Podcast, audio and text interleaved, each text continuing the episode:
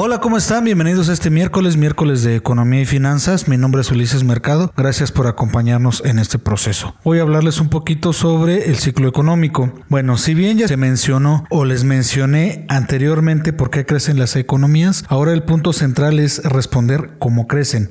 los tres grandes indicadores de la evolución macroeconómica mencionados anteriormente dan la pauta para responder esta pregunta. Las economías crecen cíclicamente, lo cual quiere decir que tienen épocas de expansión y otras de contracción. El ciclo económico son las fluctuaciones de la actividad económica como frecuencia periódica, que no, presenta patrones de regularidad y que contiene por lo menos una fase de expansión y otra de contracción históricamente. Los ciclos económicos son una constante en el proceso económico. Hay dos tipos de ciclos que se diferencian por sus causas, su duración y se las voy a explicar al detalle. Por ejemplo, el ciclo de Kitchen es el económico y el de menor duración que se conoce tiene un periodo de 3 a 5 años y es causado por los cambios de inventario de las empresas. El ciclo de Kuznets tiene una duración promedio de 20 años, está ligado principalmente al sector de la construcción y a las olas de inmigración. Las fases del ciclo económico vienen derivadas de las fluctuaciones del PIB. A precios constantes reflejan el momento del ciclo en el que está situada la economía. La tendencia del mismo permite evaluar la senda del crecimiento. En recesión, también llamado fondo, es el punto más bajo del ciclo económico. En esta fase de la actividad económica es muy baja y hay un alto desempeño y la inflación tiende a disminuir. La relación se conoce también como la forma en cuando no entra dinero, pero tampoco sale dinero de una empresa. A eso se le llama recesión.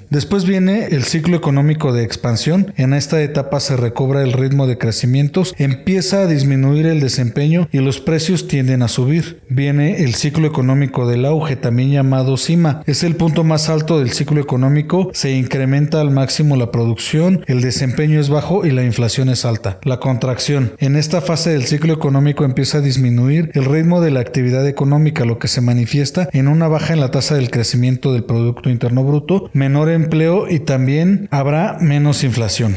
Bueno, las relaciones entre las variables macroeconómicas a las que se ha hecho referencia en este capítulo, el crecimiento económico, desempleo, demanda agregada inflación, están relacionadas por el ciclo económico. Crecimiento económico y desempleo, como ya se dijo, el crecimiento económico se mide por el PIB. Hay una relación inversa entre el crecimiento económico y desempleo, ya que cuando el PIB aumenta, el desempleo disminuye. Esta relación se explica porque una economía que crece produce más bienes y servicios y por lo tanto requiere de más personal trabajando. Una pregunta importante es, ¿cuánto disminuye el desempleo cuando crece el PIB? La respuesta varía en función del periodo y del país, considerando, en algunos casos el incremento o, o disminución en la tasa de desempleo es mayor a la del incremento y disminución en el PIB real. Arthur Okun formuló lo que se conoce como la ley de Okun basado en datos de los años 60 en Estados Unidos. Esta ley establece que cuando el PIB efectivo disminuye 2% con respecto al potencial, el cual se alcanza cuando una economía, cuando en una economía todos sus factores productivos se utilizan plenamente, la tasa de desempleo aumentará en un punto porcentual. Hasta ahora la regla se ha cumplido en la mayoría de los casos.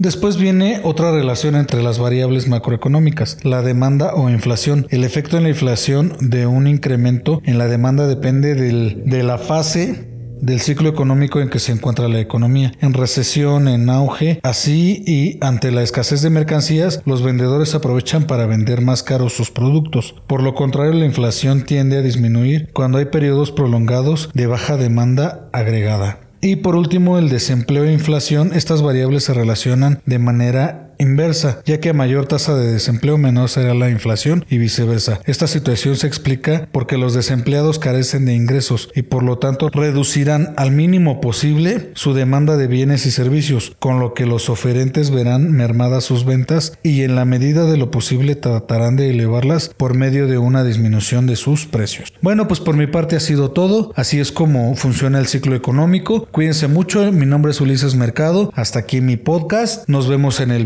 para explicarles más a detalle sobre el ciclo económico. Síganos en redes sociales como Ulises Mercado. Hasta la próxima.